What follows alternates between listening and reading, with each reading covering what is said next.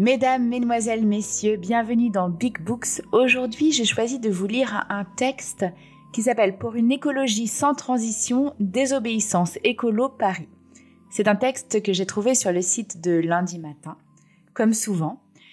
Euh, et c'est une fiche de lecture d'un livre qui est sorti au mois de mai, qui s'appelle donc Écologie sans transition par désobéissance écolo Paris. Je vais vous lire le texte écrit par lundi matin pour présenter ce livre. Les goélands à l'attaque. Sur la couverture du livre publié par le groupe Désobéissance écolo Paris aux éditions Divergence, la belle image d'un goéland est particulièrement bienvenue.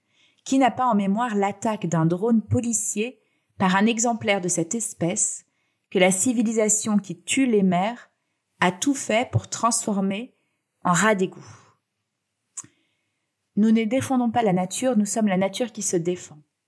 En voyant la vidéo de notre héros ailé bousillant l'œil du Big Brother préfectoral, on a pensé à ce slogan de la ZAD de Notre-Dame-des-Landes, qui semble comme le sous-texte de l'avant-propos du livre, opposant l'écologie, art d'habiter et de défendre les milieux vivants, à une écologie qui se présente comme un gouvernement de la nature et de la société, DEP les déclare incompatibles. Nous ne voulons plus, ajoute-t-il, d'une écologie qui ne se reconnaît pas d'ennemi et serre la main à tout le monde. Il s'agit de combattre un ravage, processus actif, agressif, mené par un sujet identifiable. J'ouvre une petite parenthèse, c'est vrai que dans beaucoup d'ouvrages d'écologie non radicale, je lis que il faut accuser personne, que c'est pas la photo multinationale, que c'est pas la photo milliardaire, etc. Et c'est vrai qu'à un moment donné, ce, refus de citer les tueurs est, un petit peu gênant, comme si euh, c'était la faute à pas de chance si la planète est en train d'être détruite. Je reprends. En politique, pour les plus vieux d'entre nous, le terme de transition évoque des idées pourrissant aujourd'hui dans les poubelles de l'histoire. En 1938, Trotsky avait fondé la quatrième internationale sur un programme de transition. À la veille de la Deuxième Guerre mondiale, partant d'une prémisse juste, la civilisation humaine tout entière est menacée d'être emportée dans une catastrophe, il aboutissait à cette conclusion. Tout dépend du prolétariat, c'est-à-dire au premier chef de son avant-garde révolutionnaire. La crise historique de l'humanité se réduit à la crise de la direction révolutionnaire. Par là, il fournissait un schéma de pensée auquel il serait fait recours en bien d'autres circonstances y compris chez des forces très éloignées de son courant. Le fond du problème, ce sont les mauvais dirigeants. Partant d'un tel diagnostic, il n'est pas étonnant que son programme ait visé non pas à abolir le capitalisme, mais à le mettre sous contrôle ouvrier, c'est-à-dire sous contrôle du parti, ce qui n'est pas sans ressembler comme deux gouttes d'eau au stalinisme, tragicomédie des avant-gardes autoproclamées qui finissent par reproduire ce qu'elles sont censées combattre. Au contraire, DEP proclame les dirigeants ont conscience des dangers écologiques depuis une cinquantaine d'années, mais ils n'ont rien fait. Cela devrait suffire à montrer que le problème n'est pas un manque de prise de décision courageuse ou de bonne volonté politique. Les gouvernements et les grandes entreprises sont tout aussi coincés que nous, parce qu'ils font partie du problème. Mais nous, nous ne sommes pas coincés de la même manière qu'eux. Nous sommes coincés à travers leur monde, à travers l'économie et les systèmes sociaux qu'ils ont mis en place autour des énergies fossiles, de la voiture et maintenant du numérique, un monde dont nous sommes aujourd'hui dépendants. Nous avons pourtant une marge de manœuvre, dans la mesure où nous parvenons collectivement à amoindrir notre dépendance à ce qui ravage la planète. C'est pourquoi une écologie sans transition est une écologie de rupture. Il s'agit de rompre avec nos dépendances les plus destructrices, mais de rompre par des actes collectifs, solidaires et de révolte rompre pour bloquer les avancées du ravage le plus vite possible, et rompre pour avoir les mains libres et pouvoir configurer nos propres usages du monde. C'est donc une démarche en rupture avec l'idéologie des avant-gardes que propose DEP, une série de prospections, de propositions stratégiques pour tisser des alliances possibles contre différentes formes du ravage, capitaliste, colonial et patriarcal. Le premier mouvement, dont les bonnes feuilles qui suivent donnent une idée, sera de rompre avec la morale écologique pour construire une écologie sensible, populaire et offensive qui puisse non seule convaincre mais faire envie. C'est pourquoi le dernier chapitre offre non pas un programme de transition, non point une série de mesures qui, toutes radicales qu'elles pourraient paraître, seraient susceptibles d'être récupérées par des gouvernants, mais des pistes réelles ou rêvées, bribes de poèmes, bouts de romans, textes se jouant de la frontière entre l'art et la politique. Ça fait hyper envie, j'ai très envie de trouver ce livre. On peut discuter les propositions de ce livre, par exemple en son chapitre 9, qui peuvent paraître un peu creuses, se réapproprier nos corps, ou tenir plus des bons rapports entre voisins, gardons les enfants de nos proches, que de cette construction d'un réseau de résistance autonome auquel il appelle. Mais il est indéniable qu'il est porté par une réflexion et un souffle dont, en ces temps toujours plus irrespirables, nous avons besoin. Écrit dans une langue qui, tout en prenant les choses à la racine, reste accessible même quand on n'a lu ni Spinoza, ni Deleuze, ni même fait normal sup, on comprendra que ce bouquin est un outil très utile face aux ravages qui viennent, et dont la crise Covid, avec sa mise en résidence surveillée de la moitié de la planète, ne nous a donné qu'un faible avant-goût. Bonne feuille. Les plus gros consommateurs sont les producteurs. Rappelons rapidement qui sont les véritables consommateurs. Ceux qui consomment le plus, on l'oublie trop souvent, sont les grands producteurs, les grandes entreprises, précisément ceux qui nous poussent à la consommation. Car pour produire des marchandises, il faut bien consommer. La production d'un meuble IKEA nécessite la consommation de bois, d'essence pour les machines-outils, d'électricité pour les spots publicitaires, de tonnes de papier pour les prospectus, etc. Ce qui fait d'IKEA un consommateur bien plus vorace que les simples acheteurs de meubles IKEA. Dans une même logique, quel impact puis-je avoir en prenant des douches courtes quand 90% de l'eau est en réalité utilisée par l'industrie et l'agriculture à l'échelle mondiale? À quoi bon se mettre au zéro déchet quand les déchets ménagers représentent 10% seulement de la masse totale des déchets produits?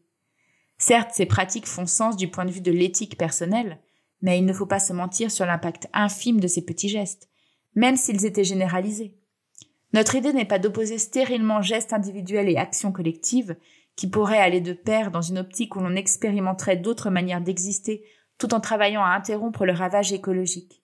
Il s'agit de démonter un discours qui nous appelle à faire chacun de notre mieux isolément, alors que notre force se situe précisément dans les combats collectifs. Un rapport du cabinet de conseil Carbone 4 montre qu'avec tous les efforts du monde, des individus restreignant drastiquement leur consommation, mangeant végétarien et local, ne se déplaçant qu'à vélo ou en covoiturage, achetant tout d'occasion, ne réduiraient que de 25% leur empreinte carbone. Ce calcul met en évidence qu'une bonne part de l'empreinte carbone n'est pas modifiable individuellement parce qu'elle dépend des activités de production, mais aussi des services et du fonctionnement même de l'État et des collectivités. Précisons au passage que le fait d'adopter un comportement héroïque de réduction de sa consommation n'intéresse que ceux qui ont le luxe d'avoir une grosse empreinte carbone et le loisir de réfléchir à comment la réduire, genre moi. Ajoutons enfin que ce chiffre de 25% est une abstraction critiquable, puisque les auteurs de l'étude précisent qu'ils ne considèrent que l'empreinte carbone d'un Français moyen, égale à l'empreinte carbone du pays divisé par le nombre d'habitants faisant donc abstraction de tous les rapports économiques de hiérarchie évoqués plus haut. Dans ces 25%, de quelle part le français moyen est-il vraiment responsable? La marge de choix du consommateur est donc extrêmement réduite. Consacrerait-il toute sa vie de consommateur à moins consommer que cela ne changerait pas grand-chose à l'affaire? Là où le consommateur se prive d'une dizaine de trajets en avion dans sa vie, des actions collectives bloquant la construction ou le fonctionnement d'un aéroport empêche des milliers de trajets en avion d'avoir lieu. Mais bloquer les flux et l'économie, c'est précisément ne pas agir en consommateur. Pourquoi veut-on alors que nous agissions en consommateurs? Qui a inventé les surconsommateurs? Les surproducteurs. L'invention de la figure et des comportements du consommateur correspond à une période bien précise de l'histoire économique.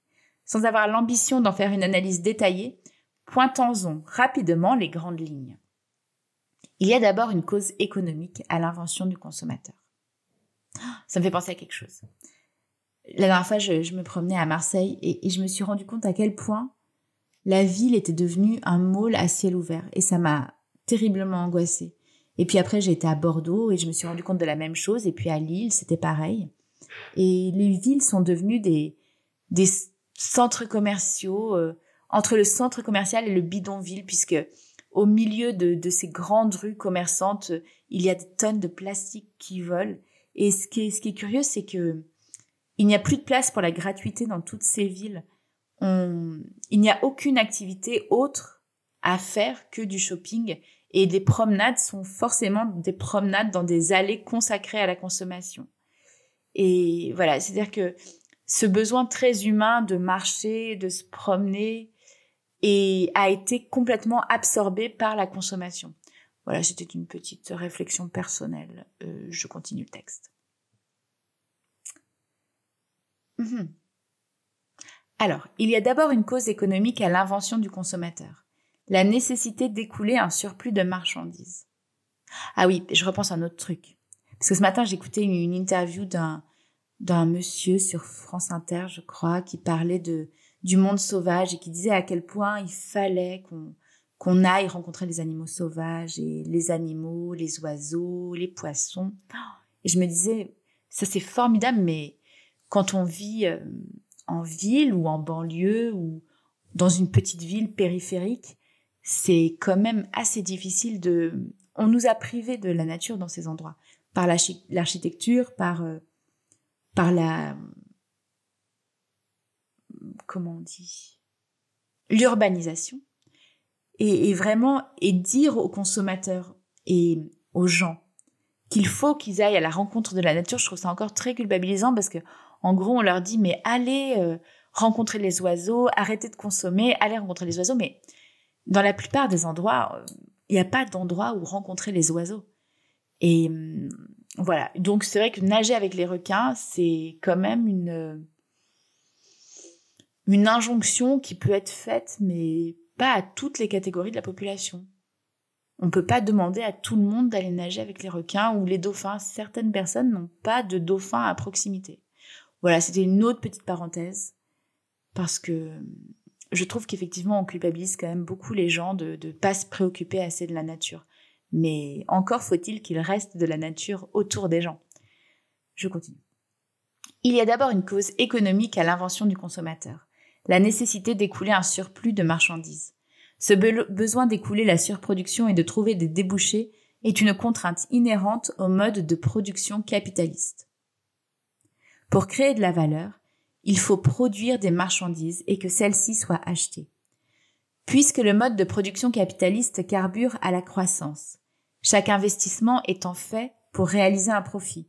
Il produit toujours plus de marchandises, peu importe la demande. Si la demande ne suit pas, il faut donc la créer. C'est là qu'interviennent la publicité, les hausses de salaire, la baisse du temps de travail, les politiques fordistes et keynésiennes qui libèrent du temps et de l'argent afin de renforcer le potentiel du consommateur et d'écouler le surplus de marchandises produites. Il y a aussi une cause politique à l'invention du consommateur. Les luttes sociales et le spectre du communisme ont forcé les États et les capitalistes au cours du XXe siècle à faire des concessions au mouvement ouvrier baisse du temps de travail et système de protection sociale. L'invention du consommateur a donc répondu à un besoin de contrôle politique. Que le temps de loisir ne soit pas occupé inutilement par le fait d'être heureux et improductif ou par l'organisation collective d'un monde meilleur, mais par des activités consommatrices. Aujourd'hui, privés de nos solidarités par l'atomisation du travail, de l'urbanisation et des logements qui structurellement empêchent toute vie commune, nous sommes condamnés à la solitude et à l'ennui. Pour beaucoup, la seule échappatoire consiste à consommer frénétiquement des fragments de la vie des autres via des séries Netflix ou des photos sur Instagram, dont le visionnage, lorsqu'il prend la forme d'une fuite du réel, n'est qu'un ersatz de bonheur. Et c'est vrai, ça, ça, je me disais ça aussi. Que c'est terrible parce que les discussions intellectuelles, on les a sur Facebook, sur Twitter, le fait de pouvoir parler de politique, euh, on, a de plus en plus de mal à les avoir dans la vie réelle parce qu'on ne trouve pas d'endroit pour discuter pendant des heures, pour euh, palabrer, pour euh, faire des conseils. Et, c'est quelque chose qui se réduit. Donc c'est vrai que, que moi, je, m'en aperçois. Les, les discussions où j'échange le plus intellectuellement sont malheureusement des discussions virtuelles alors que je déteste au plus profond tout ce qui est réseaux sociaux, ordinateurs, tout ça, je, déteste ça, mais nos vies sont tellement fragmentées que, que pour l'instant, c'est un des seuls endroits où on peut discuter pendant des heures de, de, politique, de livres et tout ça. Et, le fait même que je sois obligée de lire ces livres dans un podcast et que je puisse pas le faire dans la vie réelle, c'est quelque chose qui m'interroge et je me dis que c'est bien dommage, que c'est bien dommage. Bon, bref, je continue. Dans l'événement Anthropocène, les chercheurs Jean-Baptiste Fressoz et C. Bonneuil, je suis désolée, je connais pas son prénom, montrent Jean-Baptiste Fressoz, je connais parce que j'ai vu une super bonne interview de lui dans, le média où il, parlait de l'énergie. Je pense qu'elle est retrouvable sur Internet, cette interview, et c'est vraiment bien parce qu'il explique que les énergies ne se remplacent pas les unes les autres, mais qu'elles s'ajoutent et que donc euh, il n'y a pas de transition, que les énergies s'ajoutent. Et ça, c'est un très très bon argument. Dans l'événement Anthropocène, les chercheurs Jean-Baptiste Fressoz et C. Bonneuil montrent que la société de consommation et l'American Way of Life ont entièrement été produits par des dispositifs matériels et institutionnels au tournant des 19e et 20e siècles. Afin d'écouler le surplus de marchandises des usines tayloriennes, on voit fleurir des marques sur les produits, qui acquièrent ainsi une dimension publicitaire. On encourage la vente par correspondance, on fait pousser partout des supermarchés et des self-service.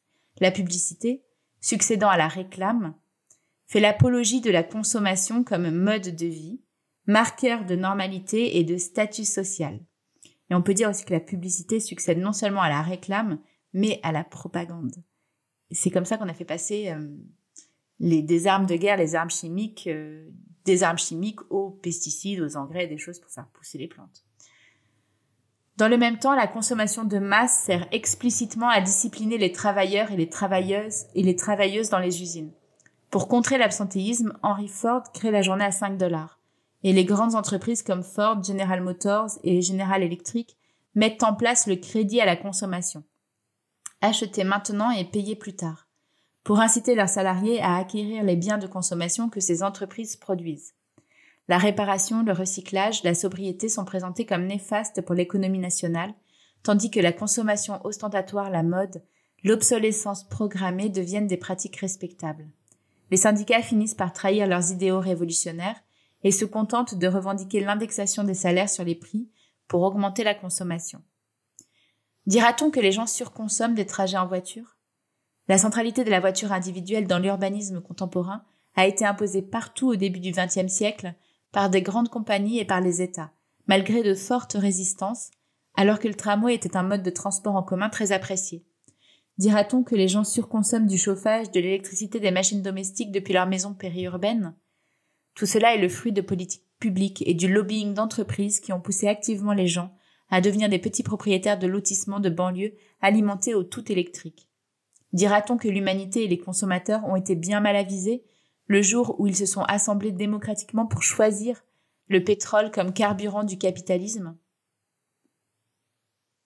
Le choix des énergies fossiles, et en particulier celui du pétrole, a été le fait des capitalistes occidentaux qui l'ont imposé à toute la planète. Je relis cette phrase. Le choix des énergies fossiles et en particulier celui du pétrole a été le fait des capitalistes occidentaux qui l'ont imposé à toute la planète. Aujourd'hui, les classes dirigeantes des ex-pays émergents leur ont largement emboîté le pas, et le leadership mondial du ravage écologique reviendra certainement à la Chine au XXIe siècle. Tuer le consommateur pour réduire nos dépendances. On peut donc absoudre en grande partie le consommateur de sa responsabilité dans la crise écologique. Il n'en faut pas moins le condamner à mort pour d'autres raisons.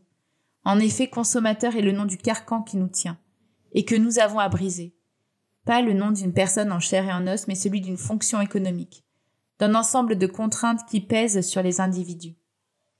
D'une part, le consommateur est produit et contraint de l'extérieur. Il ne suffit pas pour se libérer du consommateur de s'attaquer à la publicité, de dénoncer les manipulations des grandes entreprises ou de modifier sa propre consommation après un examen de conscience, car la consommation est avant tout une contrainte matérielle, une contrainte de subsistance. C'est notre dépendance au supermarché, aux sites de vente en ligne, à la voiture, aux écrans. Une dépendance dont on ne peut pas se débarrasser d'un claquement de doigts, car cette dépendance est en même temps le cordon ombilical qui nous relie à la société, qui nous permet d'avoir un travail, un logement, de quoi se nourrir, se soigner, de quoi communiquer avec ses proches et ses amis. Nous sommes individuellement réduits à être des consommateurs avant tout parce que nous n'avons aucune prise collective sur nos conditions d'existence. Nous ne savons plus produire par nous-mêmes de quoi nous vêtir, de quoi nous nourrir, de quoi nous abriter. Nous ne savons plus nous entraider, nous soutenir dans les coups durs ni prendre soin des personnes âgées et des malades.